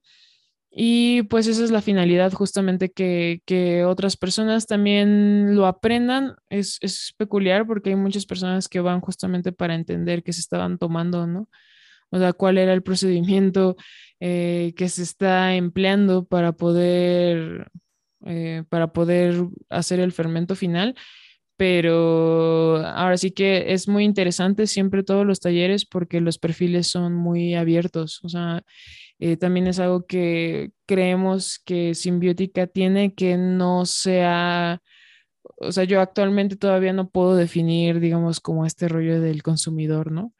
Eh, creo que Simbiótica también se ha, se ha, transformado en un proyecto que puede llegar diferente tipo de persona con diferentes intereses sí hacia la fermentación, pero también hacia otros temas. Y eso me parece muy relevante. Entonces, también estos espacios eh, educativos, no solamente es como yo me pongo enfrente y les explico cómo hacerlo, sino también tiene que ver en cómo empatizamos eh, los unos con los otros. Y porque al final el proceso de fermentación justamente lleva, conlleva mucha frustración, ¿no? Porque justamente no es inmediato, tiene muchas variaciones. Eh, esta parte de las recetas luego es bien conflictivo, ¿no? pero si lo hice así, ¿por qué no me quedó? Entonces también aprovecho como si la receta que, que tú publicas pues tienen ahí como problemas, pues que nos puedan contactar directamente también. Eh, pues para abrir justamente esta conversación con las personas, o sea, porque, repito, ¿no? O sea, trabajamos con personas eh, y es bien importante este intercambio que se genera en los talleres para nosotras, porque ahí es donde tenemos también la oportunidad de conversar con gente entusiasta, ¿no? De la fermentación. Entonces puede llegar de todo tipo de personas. A veces pensamos que va a ser para que lo hagan en casa y llegan baristas, llegan mixólogos, eh, cocineros, entonces también se va aperturando mucho a otro tipo de, perfiles, digamos, en donde ya lo que quieren hacer también son fermentaciones para generar propuestas, ¿no? En sus profesiones. Y, también me parece muy relevante, digamos, estos espacios también para quienes se quieran como profesionalizar específicamente en ese ramo, también me parece como una inversión muy válida porque la fermentación, a pesar de que pareciera ser algo muy sencillo, eh, las variables que comentamos hace un momento, pues puede ser lo conflictivo, ¿no? Eh, y que realmente pueden ser como cuestiones que se nos olvidan, pero porque creemos que todo tiene que ser rápido y todo nos va a salir a la primera con un manual y no necesariamente. Entonces, por eso son estos espacios. Eh, vamos rotando justamente de talleres. Eh, tenemos justo este de bebidas fermentadas. A veces cambiamos, por ejemplo, el ginger beer por sodas naturales a base de, de flores o de hierbas. Entonces aprovechamos lo que es la microbiota de las, por ejemplo, de las flores. Eh, no sé, por ejemplo, bugambilias y, o lavanda, ¿no? Y va a generar diferentes perfiles, pero no, no utilizamos, por ejemplo, cultivos del kéfir ni nada. Eh, iniciamos la fermentación únicamente con, con, los microorganismos que vienen de la planta.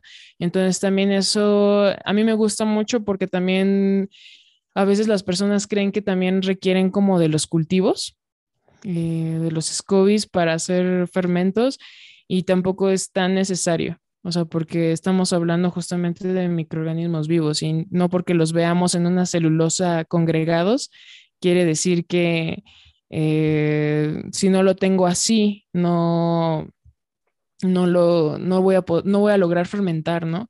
Pasa mucho con el tepache. Al final el tepache eh, empleamos lo que son las cáscaras la microbiota natural de, de, la piña o de cualquier otra fruta. Entonces es muy relevante como seguir transmitiendo esta parte en donde no necesitamos forzosamente ni de un cultivo ni de cosas como súper costosas para lograr hacer fermentos accesibles, sencillos eh, para el consumo propio y de nuestra familia o de nuestra comunidad cercana.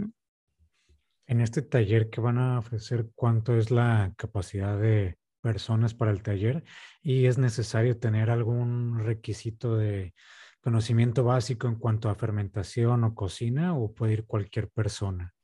Pues mira, realmente abrimos los talleres casi para cualquier persona. Nos ha llegado también de todo, ¿no? Desde jamás lo he hecho y ya llevo haciéndolo tanto tiempo y tengo una marca, ¿no? Entonces sí, tratamos, antes de iniciar los talleres siempre hacemos la pregunta, ¿no? De qué buscan, qué quieren, qué saben, qué quieren aprender y eso nos ayuda mucho a, a dar línea, ¿no? Por dónde vamos a abordarlo y tratando de cumplir las expectativas que trae, ¿no? Desde el inicio. Y bueno, en este caso, por también la cuestión de la contingencia sanitaria, no, no podemos abrirlo a tantas personas. el máximo de personas que podemos recibir son ocho personas. Ahorita llevamos la mitad eh, y yo creería que eh, hemos tenido muy buena, buena expectativa en torno a la respuesta de la gente.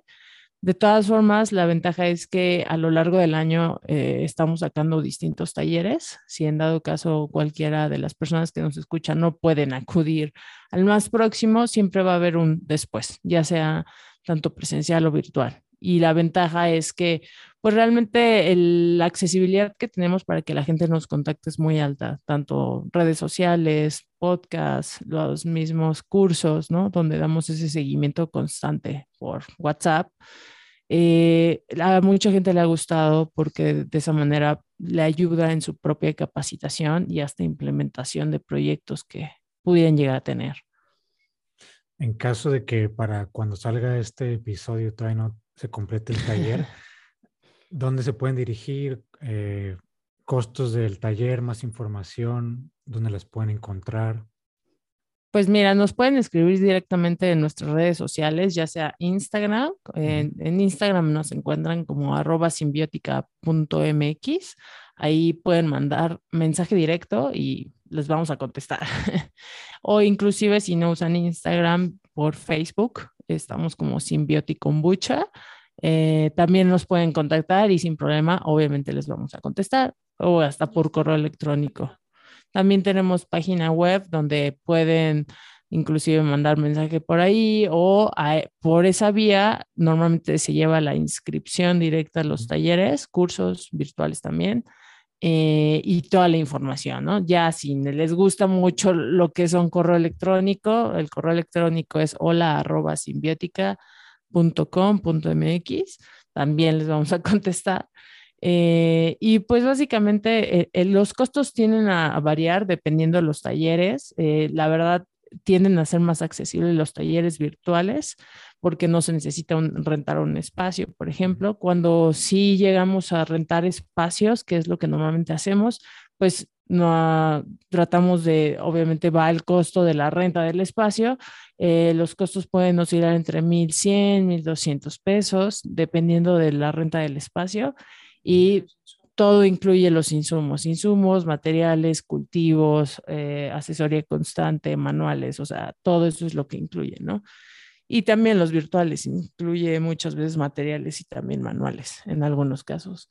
Entonces, más bien aquí les invitamos a que estén al pendiente de las redes. Siempre estamos publicando la calendarización de talleres, cursos y de esa manera pueden estar al pendiente. Inclusive hasta si quieren una asesoría personalizada, también las podemos trabajar. De cualquier manera, yo pongo sus datos, páginas y redes sociales en las notas del episodio. Y por último, no sé si quieren hacer otro comentario de proyectos nuevos que traigan, pero también me gustaría que mencionen dónde se pueden conseguir los productos de Simbiótica. Entiendo que están en Ciudad de México y quizás nos estén viendo y escuchando personas fuera de, ese estado. Si pueden adquirir los productos de manera vía eh, pues, paquetería o tienen que ir específicamente a algún lugar, si tienen puntos de distribución, cómo podemos tener productos de simbiótica, ya sea no solamente las bebidas, sino entiendo que tienen otros productos de fermentación también. Eh, bueno, tenemos envíos a toda la República Mexicana, entonces ahora sí que cualquier persona que esté en México, en cualquier lugar, pues puede ingresar a nuestra página web que es www.simbiotica.com.mx y ahí está la tienda en línea. Eh, ahí vamos cambiando justamente por el inventario y subimos también lo que son eh, fermentos de temporada. Está la línea como habitual, que, que sí, o sea, que que tratamos de que siempre haya. Hay veces que a veces la demanda ahora sí que nos, afortunadamente nos ha sobrepasado. Eh, porque hemos tenido muy buena respuesta eh, de los consumidores. Entonces, afortunadamente hemos podido pues ampliar no solamente nuestra oferta de fermentos, sino también ampliar eh, la producción. Mm, pero también ahí subimos justamente productos de temporada o colaboraciones. Ahorita también tenemos todavía un chocolate que hicimos en colaboración con Cielo Dentro de Chocolatería eh, que tiene miso de maíz nativo. Entonces también un poco lo que tratamos de hacer es, eh, ahora sí que transformar en diferentes alimentos para que sea accesible para todo tipo de persona y que sea sencillo. Eh, eso es para cualquier persona que esté en cualquier lugar de México. específicamente sí distribuimos más en zona centro. Eh, específicamente lo que es Ciudad de México. Eh, tenemos diferentes puntos de venta y bueno, directamente con nosotras es todos los domingos en Mercado del 100, que es un mercado eh, ecológico en donde hay ya 50 diferentes productores locales con diferentes propuestas, tanto de transformación de los alimentos como también productores de hortalizas. Em, y bueno, ahí estamos nosotras directamente.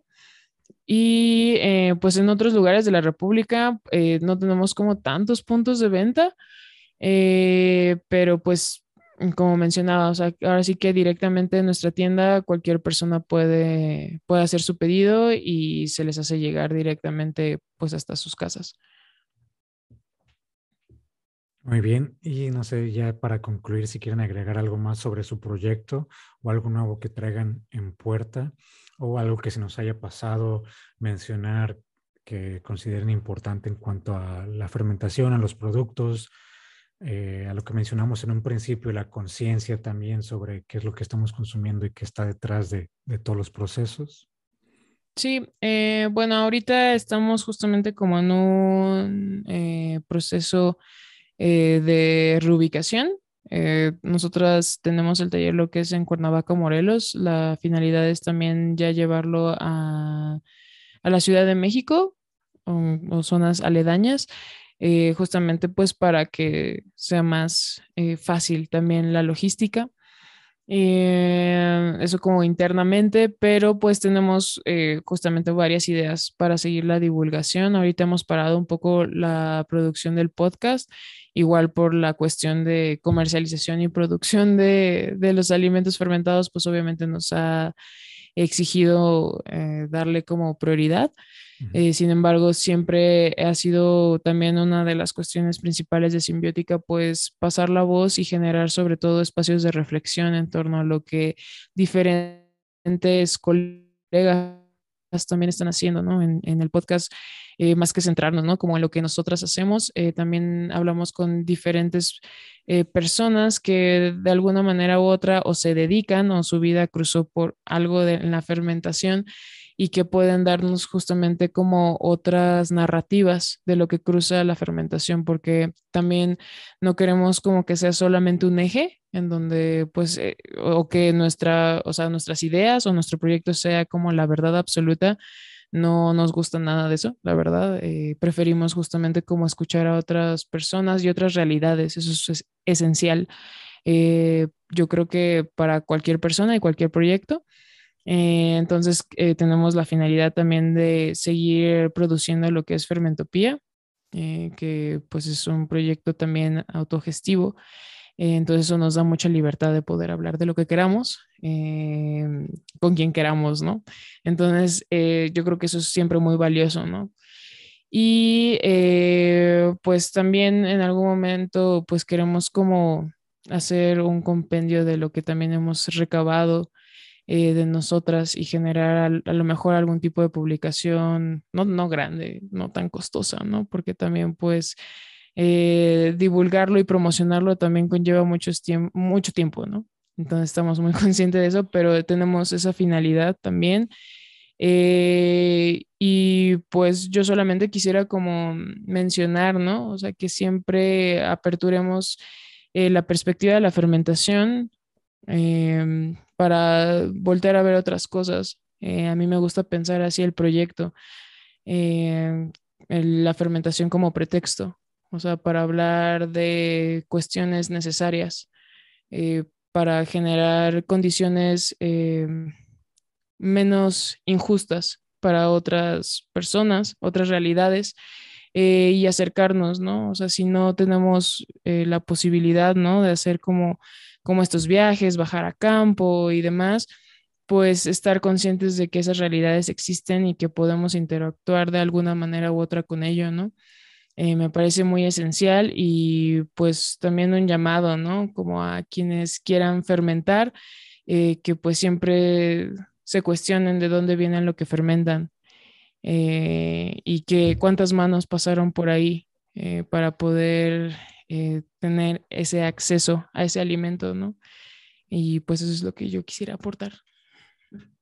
Sí, que pues principalmente retomando la parte de fermentación en casa, que pues se animen principalmente porque a veces cuando solo consumes los fermentos te quedas con eso. Y, está bien que se genere el criterio, criterio en torno a qué nos gusta y qué fermentos conocemos, pero cuando ya lo hacemos en casa, es una manera de integrarnos al proceso y entender, inclusive vivirlo, ¿no? Y eso ayuda muchísimo para que termines de entender que la bebida que te tomas en algún momento tuvo todo un tiempo, tuvo un proceso, una interacción y eso, la verdad, se ayuda muchísimo al entendimiento, ¿no? En torno a todo lo que son los fermentos.